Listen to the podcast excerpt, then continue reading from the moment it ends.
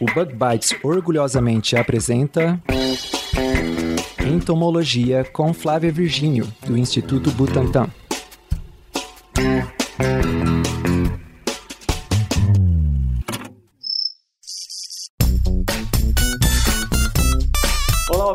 Bites Podcast, mais um episódio. Essa é a parte 2 de uma discussão que a gente começou no episódio passado do Entomologia com Flávia Virgínio, lá do Instituto Butantan, é, onde nós começamos a conversar sobre o mundo do, dos insetos, dos insetos venenosos. Nós conversamos sobre os coleópteros de importância médica, também sobre os lepidópteros de importância médica. E nesse episódio a gente vai dar continuidade a essa discussão, um assunto extremamente fascinante, e isso depois da introdução. Então, bora para o episódio. Esse episódio é patrocinado por você ouvinte. Sim, você mesmo que está escutando a gente e que divulga o Bug Bites para todos os seus amigos e amigas. Vocês fazem a diferença para que o Bug Bites atinja mais pessoas e continue crescendo. Não se esquece de que o Bug Bites está em todas as plataformas de podcast, inclusive no Spotify. Aproveita e manda esse episódio lá no seu grupo do WhatsApp. Vocês não têm ideia de como isso ajuda a gente. Muito, muito obrigado pelo apoio.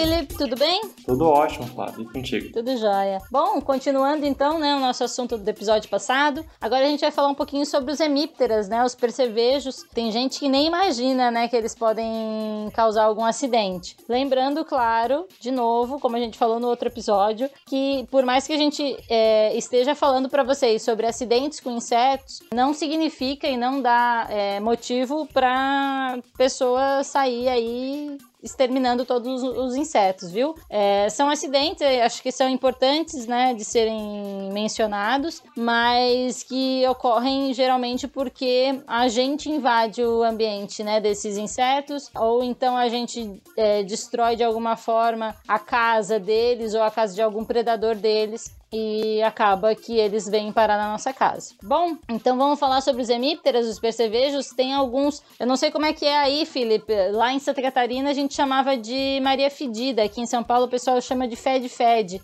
Como é que chama aí? É, então.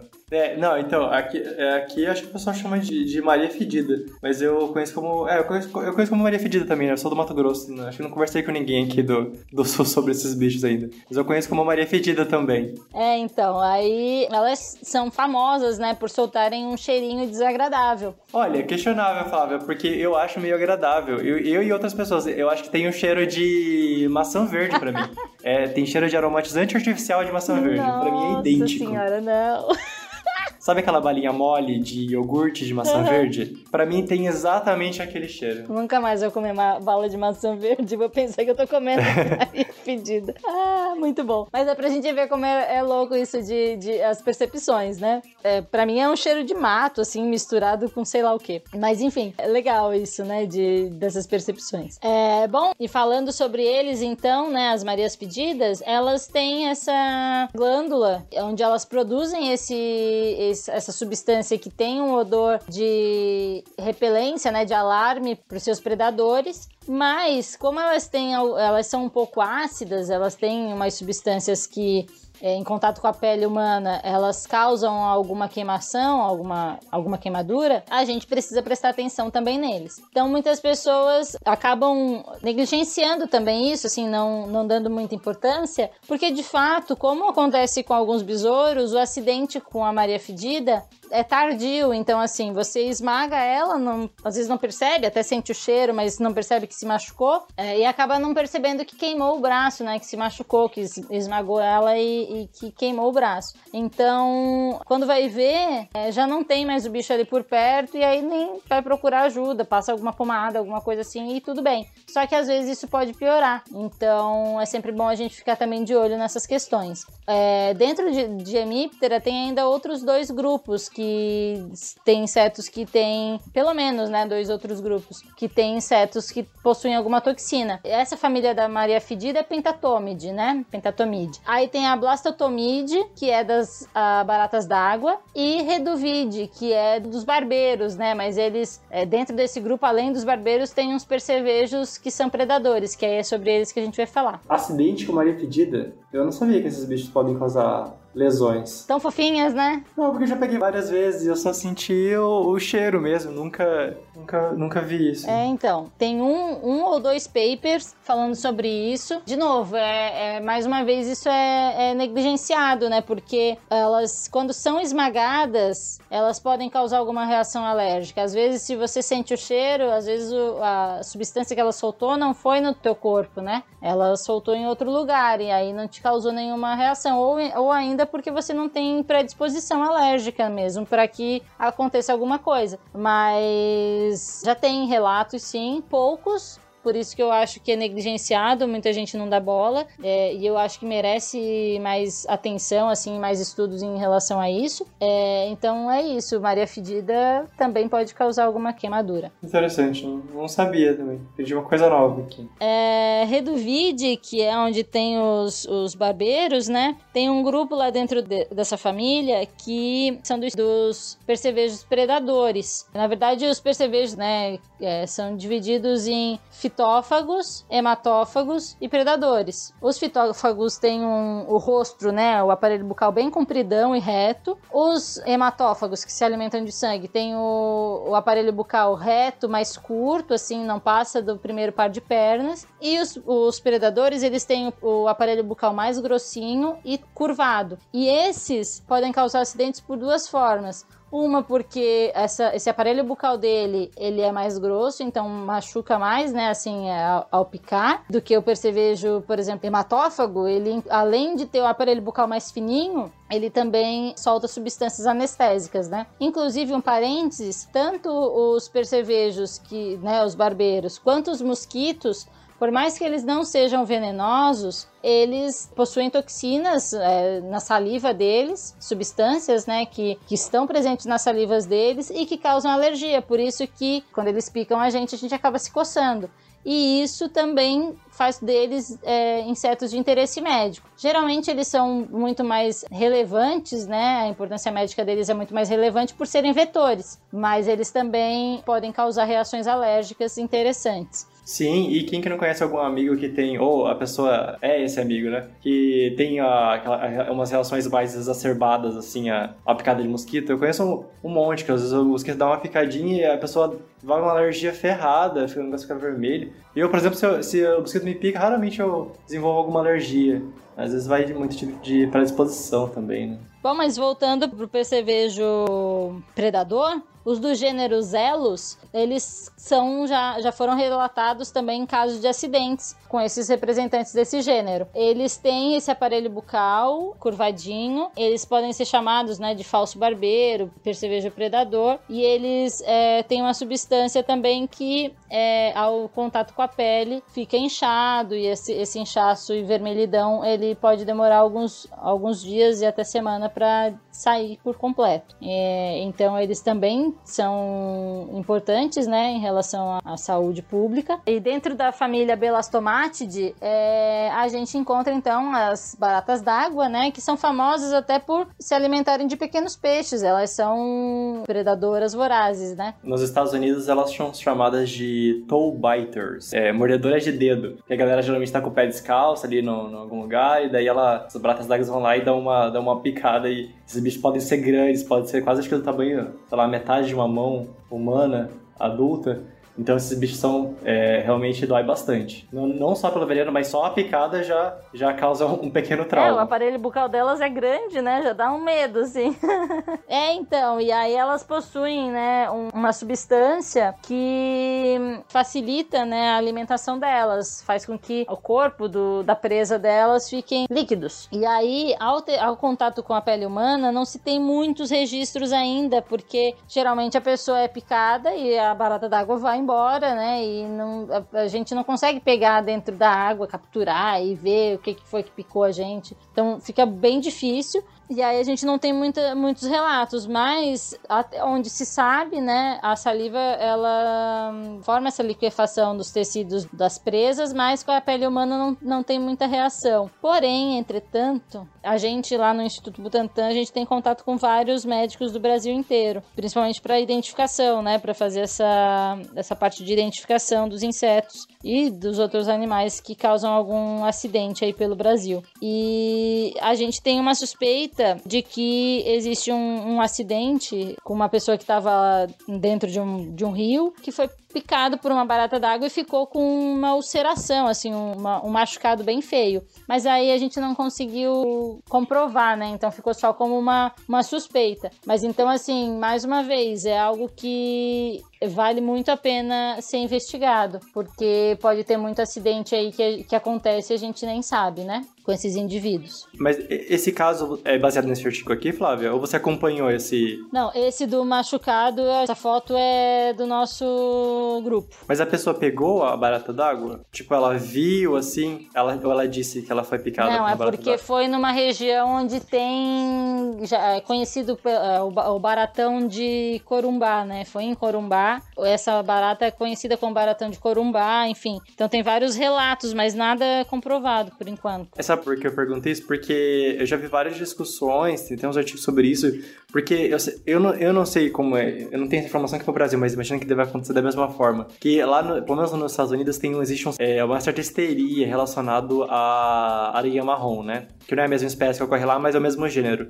E aí que eles chamam de brown recluse lá nos Estados Unidos. E é até, tem até uns memes, assim, porque tudo que as pessoas veem e falam, ah, eu acho que você quer aranha marrom, você quer aranha marrom. E não quer aranha marrom. E então existe uma certa histeria. Nem, também esse bicho nem, nem traz tantas complicações assim, enfim. Mas a questão é que mu acontece muito das pessoas irem em médico, e aí a pessoa vai no médico, e o médico fala, ah, isso aí é uma picada de aranha. Ou a pessoa fala até o gênero da aranha que foi picada. E aí existe uma discussão porque isso é impossível de dizer. Isso é os médicos tiraram, eles tiraram essa informação, é, não sei de onde, porque não tem como se você saber e conseguir identificar o bicho, nesse caso, né, das aranhas. Não tem como saber como identificar o gênero com, com que tipo de aranha que picou com base na picada, assim. Daí eu, isso só contribuiria para essa histeria, né? Tipo, ah, é picada, é picada de aranha marrom. Mas não, deve ser, talvez tenha sido qualquer outra coisa. Mas nesse caso existe todo um histórico, entendi. Eu entendo esse lado de tentar evitar, mas assim, eu entendo que existe uma histeria que a gente não deve incentivar, mas ao mesmo tempo, quantos acidentes podem estar acontecendo porque não se dá o devido, a devida importância, né? Então, assim, esse caso aqui específico a gente nunca vai saber, porque o cara não pegou. Mas eu acho que a gente precisa saber como é que é a forma dessa picada, o que, que isso pode acontecer, se isso pode infeccionar. Porque aí, no fim das contas, o cara tava dentro da água, sentiu uma picada, não sabe do que que é, e ficou assim. E fica sem tratamento, né? Esse é pior. E aí, é por isso que esses grupos a gente tem justamente, é só grupos com médicos e biólogos. Então, é justamente para essas discussões. Claro que não é pra, pra gente causar histeria, mas eu, eu penso pelo outro lado, sabe? Então, basicamente, são esses três grupos que causam algum tipo de acidente. É claro que a gente não precisa ficar, né, super, hiper, mega nervoso aí com qualquer inseto que aparecer a gente sair correndo, mas é interessante a gente conhecer, né? Conhecimento é uma dádiva, eu diria. Então, é sempre bom, né? A gente, a gente conhecer um pouquinho mais dessas possíveis ou dessas possibilidades, né? E aí a gente pode passar então para outra para outro outra ordem.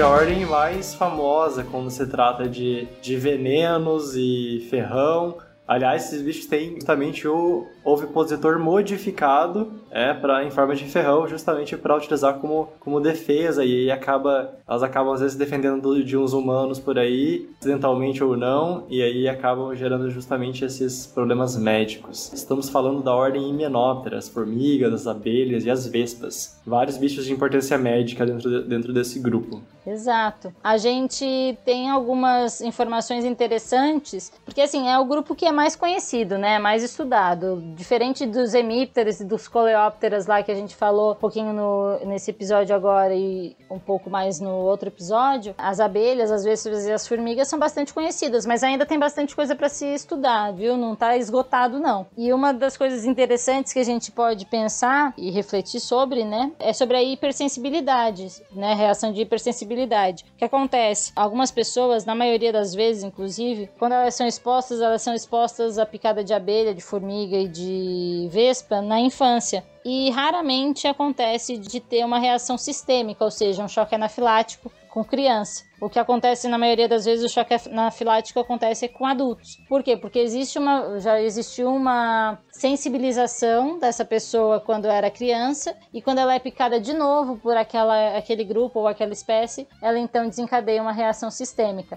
Então isso é bem é interessante de se saber. E quem que não foi picado por uh, uma formiga ou é ferroado por uma abelha, ou uma, uma formiga, ou por um marimbondo? Uma vez eu fui ferroado bem na pálpebra, assim. Fico imaginando, e se ela tivesse injetado veneno dentro do, do meu olho? Será que teria acontecido? Porque foi bem na pálpebra, mas eu mereci também. Eu tava, eu que tinha tacado uma pedra no... Ah, pois é. Eu, eu não façam isso, obviamente, né? Eu fiz quando eu era criança e irresponsável. e aí ela veio direto no meu olho. Eu vi literalmente a abelha vindo em 3D, assim, sabe? Com um ferrão apontado pra frente da tela. e aí ela bem na minha pálpebra. Agora, você fica imaginando, e se pegasse no olho, o que será que aconteceria? Nossa, não, muito tenso, né? Tu acabou de falar, né, picada. Eu dando aula pros alunos e falando, olha, não pode falar picada. Aí no próximo slide, a picada da abelha.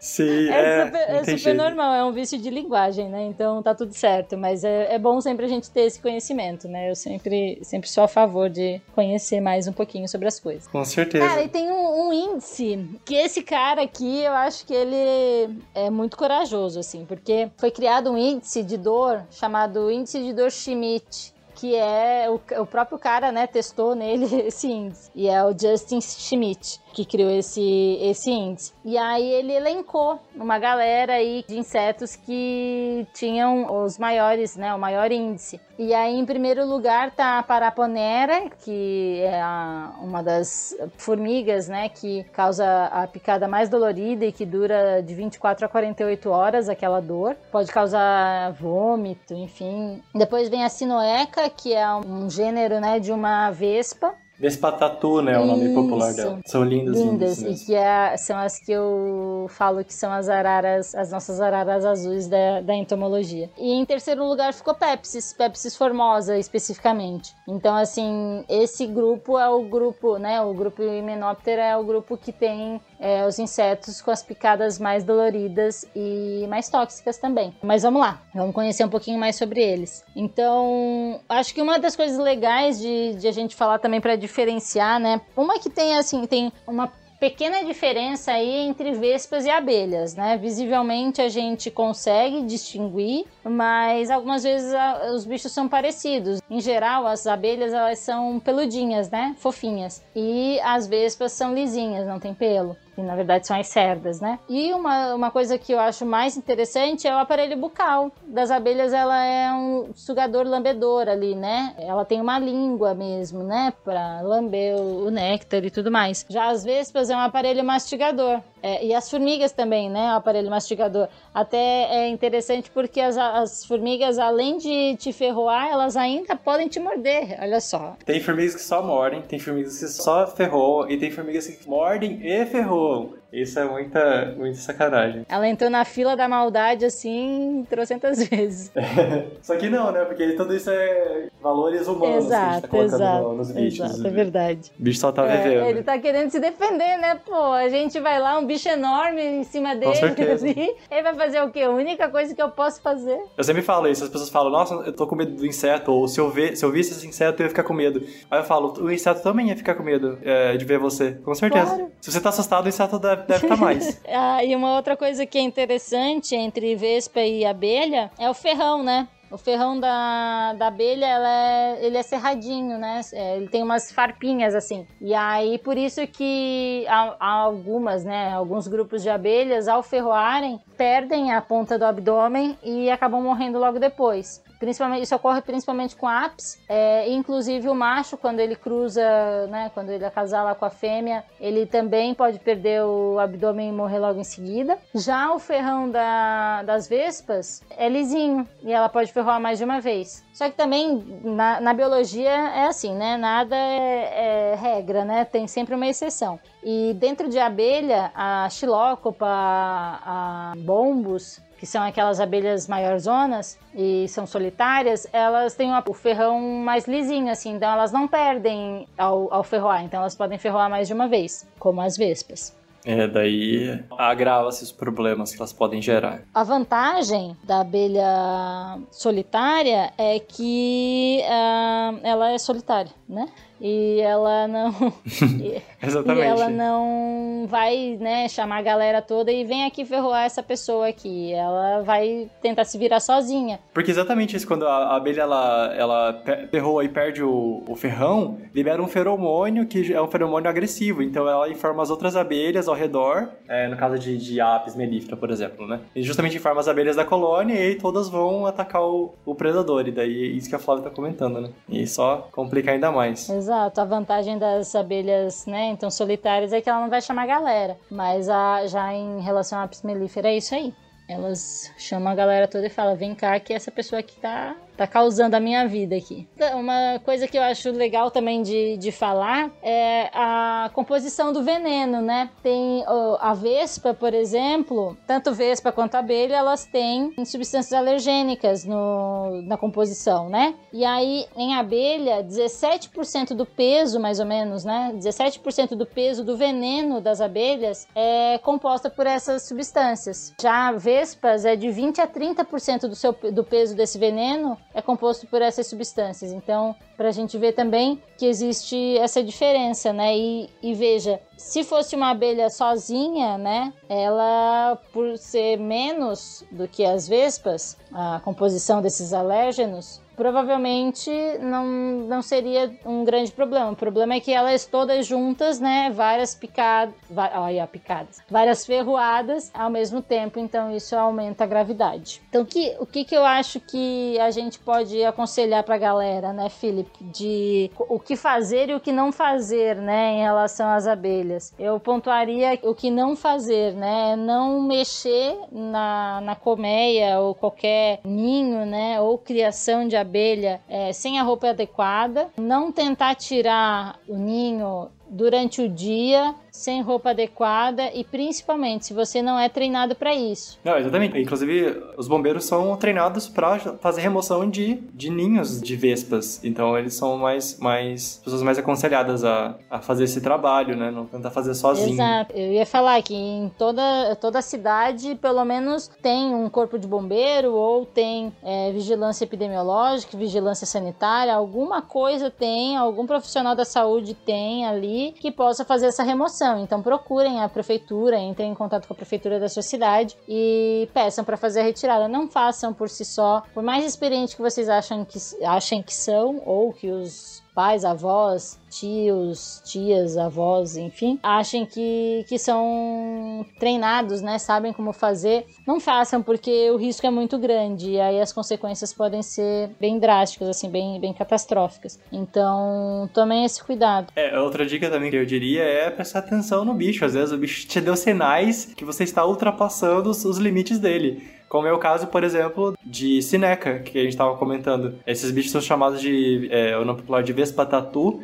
porque eles constroem um, uns ninhos que parecem a carapaça de um, de um tatu. É uma coisa mais linda. E quando tem um vídeo excelente no YouTube, que é um cara que ele está se aproximando de um ninho, e aí você escuta um zoom, zoom, zoom, zoom. E isso vai aumentando, aumentando, aumentando. Quanto mais próximo ele vai chegando do ninho. Que são as vespas lá dentro. Elas, elas batem o abdômen na colmeia e isso produz um barulho. Esse barulho significa cai fora, que a gente já acha, já identificou que você tá se aproximando. E se você continuar, vai todo mundo pra cima de você. Aí o vídeo termina com um caos, com, com todas as vespas voando do ninho e o cara correndo. Esse é o vídeo. Então também presta atenção, às vezes o bicho já te deu sinais que, que é pra você cair fora. Exato. E para remover, o, em caso né, de acidente, para remover os, os ferrões das abelhas, nunca esprema, nunca pegue uma pinça, por exemplo, para tirar. Tenta tirar ou com a ponta da unha ou com alguma coisa que seja assim plano, né, que consiga que você consiga dar uma raspadinha assim para tentar fazer o mínimo, né, de pressão sobre aquele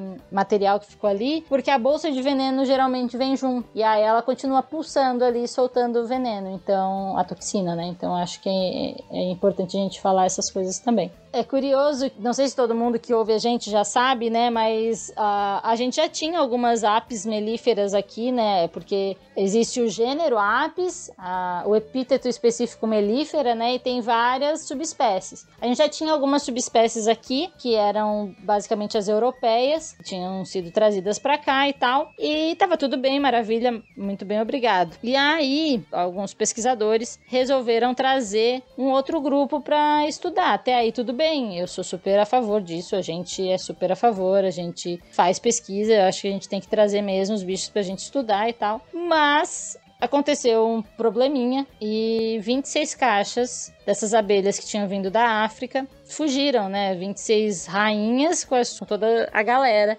fugiram. E aí elas, como é, são subespécies, né? Então todas elas são do mesmo gênero, da, da mesma espécie, para formar híbrido é muito mais fácil. Então elas foram cruzando de forma muito rápida com as que a gente já tinha aqui no Brasil e foram se espalhando por toda a América em questão assim de anos. Uh, elas avançavam, né, cerca de 250, 300 quilômetros por ano. Então, assim, é, foi muito absurdo. E elas eram mais agressivas, Isso. né? Isso. Por que, que elas foram trazidas para cá, né? Porque elas eram conhecidas por produzirem mais, produzirem de uma forma melhor o mel, né? E aí a, a ideia era cruzar, tentar ver alguma, né, alguma forma de melhorar a produção de mel. E que eu acho isso fantástico, muito interessante interessante. O problema foi que hoje a gente tem o melhor e o pior dos dois mundos ao mesmo tempo, né? A gente tem as abelhas que mais produzem mel hoje, é, mas elas também são as mais agressivas. Então a gente precisa tomar muito cuidado. Dá para fazer um podcast só sobre isso, na verdade, um episódio, porque tem noticiários até, eles têm reportagens disso, porque se fez um certo alarde, assim, em relação ao, ao avanço dessas abelhas. Pareceu algo meio apocalíptico na época. Parecia que essas abelhas iam e ia picar todo mundo,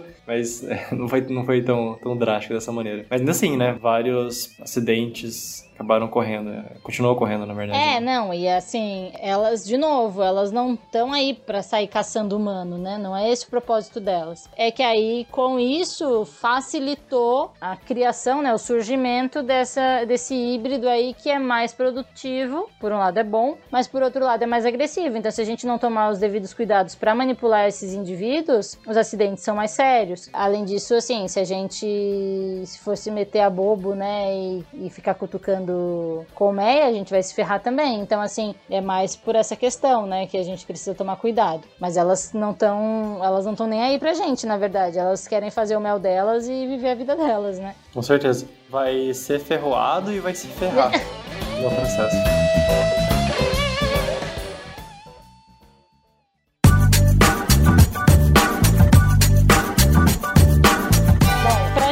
Ficar focado só na apis mellifera, né? Por mais que ela seja mais famosa, existem outras abelhas que possuem ferrão e que podem é, ferroar, né? Então, como a gente já tinha falado da bombus, a xilócopa, é, o gênero centris também. Então, é, é, importante a gente ficar de olho nessas. Só que elas são solitárias, né? Pelo menos tem essa vantagem. Motílide também, que é um tipo de vespa áptera, né? Sem asas, são muito bonitas. E aí, só que a coloração coloração vermelha, laranjada delas já denota um certo risco de manusear esses bichos. Então, acho que vale a pena o ouvinte que não conhece essa família dar um, dar um Google e só para ver como é que é o bicho, sabe? Para você saber, ah, esse, esse bicho aqui eu não, eu não brinco com ele, não toco. Porque às vezes a, pessoa nunca, nunca, nunca viu, né? Eu nunca vi, por exemplo, é, pessoalmente um, um mutilide viu. Queria muito, bicho bonito demais. É, e muita gente confunde com um formiga, né? Até o nome dela. Formiga. O nome dela, o nome popular é formiga feiticeira ou formiga de veludo. Então, sim, ela. A as fêmeas, elas são ápteras, não têm asa, né? Elas são ápteras. E os machos são alados. E a picada dói, é hein, dolorido, galera? É. Não brincar com elas. Tem também é, uma família de, de vespas que quando a gente, a gente tem contato mais é com a fase matura delas, né? Que é a família Pergide e o gênero Perreia. É, se a gente for ver, o pessoal que, que mora mais na parte rural costuma ver um grupo assim de lagartas, né? Entre aspas, de larvas, é, caminhando todas juntas, assim, no chão, no, em cima da grama. Geralmente elas são conhecidas como bicho mata-porco, bicho da chuva. Elas costumam caminhar, né, a, em cima da grama quando tem depois do orvalho, assim, né, quando tem depois da chuvinha aí do, da madrugada. Centenas delas, uhum. né? E a pessoa olha, não sabe, não imagina, né, que seja de vespa, mas é de vespa. E recentemente, até então, não se sabia nada sobre os adultos desse grupo, né? Mas aí conseguiram fazer um estudo que acompanharam todo o desenvolvimento dos adultos e foi bem legal. Tem um, um trabalho bem bacana sobre esse grupo, sobre o desenvolvimento deles. E aí a parte tóxica delas é justamente na fase matura, porque elas, quando são adultas, elas não têm ferrão.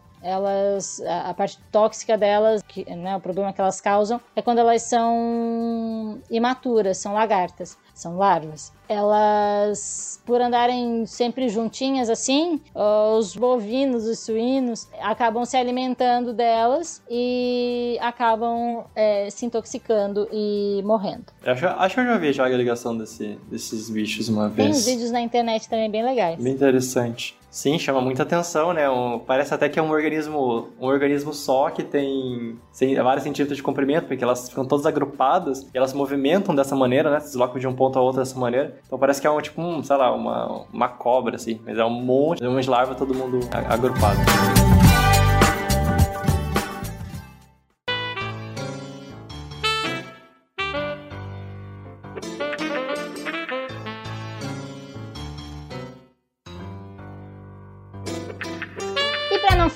Né, galera, que a gente só falou coisa ruim. De morte, de doença, de dor, de alergia. Ah, a gente vai falar de coisas boas também. Na verdade, ela, todos esses insetos são bons, são ótimos para todo o meio ambiente, já como um, como um todo, né? Eles são super importantes, cada um desempenha o seu papel. Mas, além disso, alguns estudos têm mostrado que, por exemplo, a toxina presente na Vespa paulistinha, que é a Políbia paulista, ela pode matar, matar, ainda é coisa ruim, mas na verdade é coisa boa, porque é matar células de câncer né? É, então, assim, elas podem combater células, né? Destruir células de câncer, que eu acho que é fantástico. A gente precisa de mais opções, né? Que ajudem a gente a, a destruir essa, essa doença tão ruim. E acho que o Felipe tem mais algumas opções aí, né? De, de coisas boas. Conta aí, Felipe. Com certeza. Eu só queria comentar que justamente existe. Esse é o desafio para as próximas décadas de estudo é, em relação aos, aos venenos dos organismos em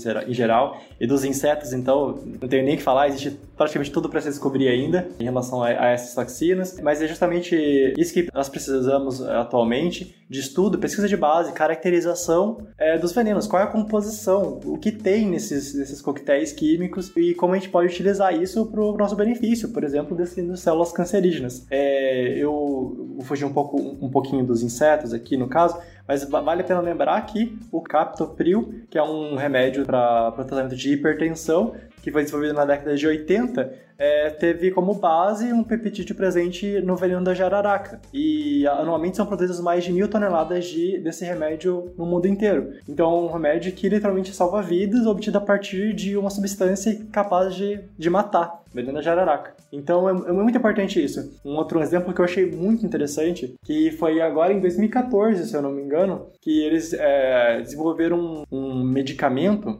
é, um analgésico, que se chama Ziconotide, é um analgésico mil vezes mais poderoso que a morfina. Ele está sendo é, usado atualmente para tratar doenças é, que têm como sintomas dores crônicas, né? Doenças com dores crônicas. E esse medicamento foi, foi desenvolvido a partir do estudo de um organismo chamado Conus magnus, que é um caracol marinho, que inclusive ocorre na, aqui, no, aqui no Brasil, esse bicho, e é um, é um caracol marinho, um dos venenos mais poderosos do reino animal. Se a pessoa encontra essa, essa concha e o molusco está ali dentro, ele leva uma ferroada, é um dardo na verdade, né? Que esse um dardo que esse, esse caracol possui, e a pessoa cai dura ali no chão. É, mas a gente conseguiu estudando, a gente conseguiu descobrir um analgésico extremamente poderoso e extremamente efetivo. Então, inclusive esse é o primeiro medicamento feito a partir de um organismo marinho. Então, isso só aconteceu em 2014. Então, imagina que a quantidade de coisa que não tem para se estudar e especialmente falando de insetos, né? Então, são pequenas fábricas químicas, né? Esses bichos produzem diversas substâncias diferentes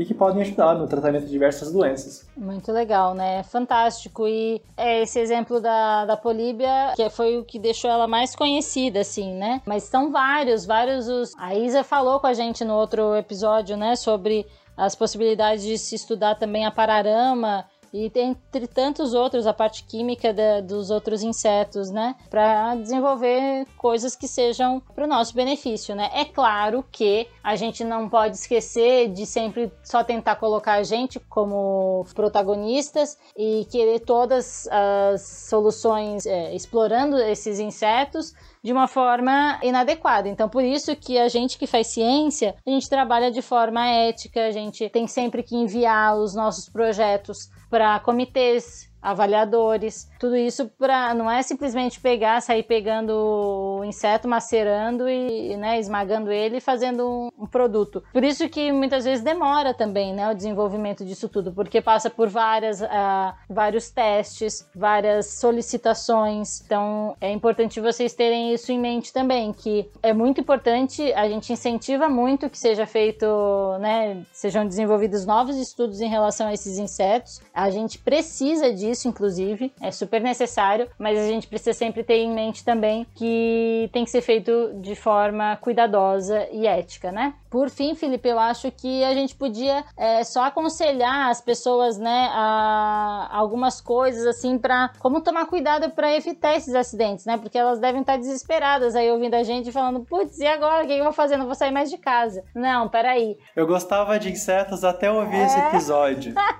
não, não, não é, não é esse o objetivo, não. A, a audiência vai cair a partir do próximo episódio. É, não, mas peraí, galera, fica aí, fica aí. Pelo contrário contrário, né, na verdade. Pelo contrário. Agora, isso, que é o mais interessante. Exato. Então, assim, coisas básicas, né, que a gente pode fazer. Quando a gente vai pro meio da mata, né, seja para fazer trabalho, né, para trabalhar como a gente que é biólogo faz, ou para curtir um ecoturismo, sempre toma cuidado. Olha onde você vai colocar a sua mão. Se possível, usa um, uma luva, né, de, de raspa, de couro. Usa roupas de mangas longas longas, de calças compridas, sapato fechado. Então, assim, tomem esses cuidados básicos, né? Não colocar a mão em, em tocas, né? Em buracos na terra, em oco de árvore em cupinzeiro, porque pode estar tá sendo habitado por outros indivíduos, né, que podem fazer algum mal. Eu acho que uma dica importante também é quando for fazer uma trilha, é checar é, com antecedência se acontecer alguma coisa, hipoteticamente acontecer alguma coisa, para onde que eu vou, qual é o hospital mais próximo, quais são as pessoas que eu tenho que contactar. Também até falar, olha, eu fui, fui fazer uma trilha nesse lugar, né, esse tipo de coisa.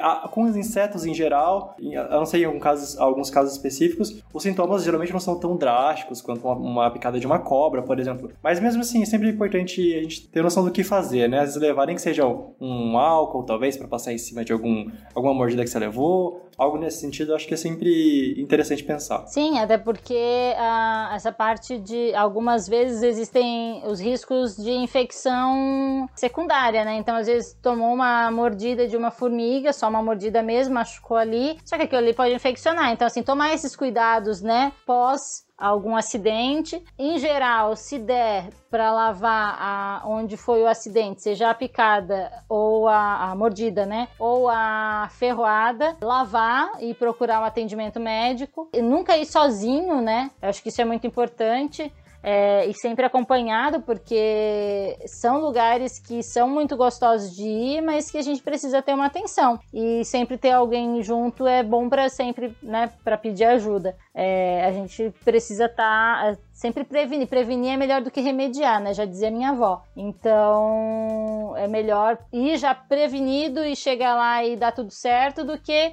ter que pensar no que, que vai fazer depois que aconteceu, né? Então isso é importante. Não mexer, né, em vespeiro, em colmeia, é, olhar ao redor, né, enquanto tu tá caminhando, se não tem nenhum algum ninho de algum inseto que possa te causar algum acidente. Em casa, né, tampar as janelas com tela, é, vedar forro, essas coisas desse tipo. E o mais, assim, o principal de tudo, assim, que eu acho, é cuidar do meio ambiente, né? É preservar o que a gente ainda tem de natureza aí, porque a gente sabe que mudança climática tá aí, a gente sabe que as dinâmicas uh, populacionais desses insetos estão sendo mudadas diariamente por conta dessas mudanças, e se a gente continuar na velocidade que a gente está, as coisas só tendem a piorar. Então, assim, a gente precisa frear isso de alguma forma. Então, preservando os ambientes que ainda nos restam, né, os ambientes naturais que ainda nos restam, é muito importante. E aí eu faço uma propaganda do nosso livro que a gente acabou de lançar, que se chama Viver no Futuro Ainda Tem tem clima para isso? Aquecimento global, seus impactos e a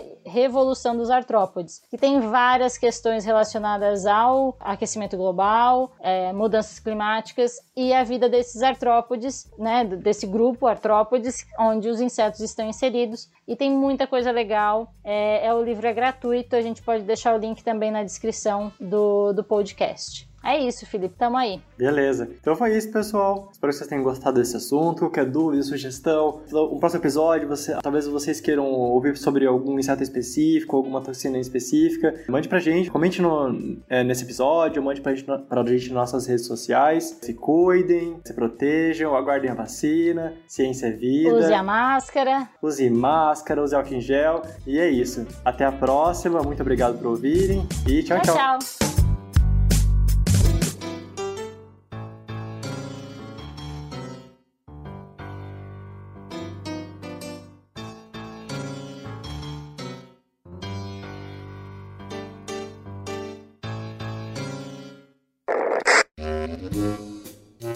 Só uma coisa, Flávia. Mas é que eu tenho uma, meio que uma denúncia, porque todas as vezes que eu tô pensando sobre um assunto aleatório, isso, isso que a gente fica falando, né? Que é a tecnologia que os nossos celulares convidam a gente. Há 17 minutos atrás, acabou de ser publicado um vídeo no TED sobre a picada de inseto que mais dói. De um vídeo do Justin Schmidt. Ah. Acabaram de publicar aqui. A gente acabou de falar sobre esse assunto e já saiu um vídeo no YouTube sobre isso. Coincidência?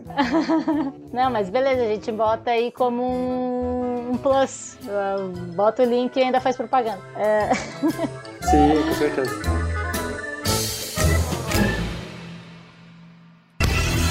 Este podcast foi editado por Orelha, o Estagiário. Edições de podcasts e criação.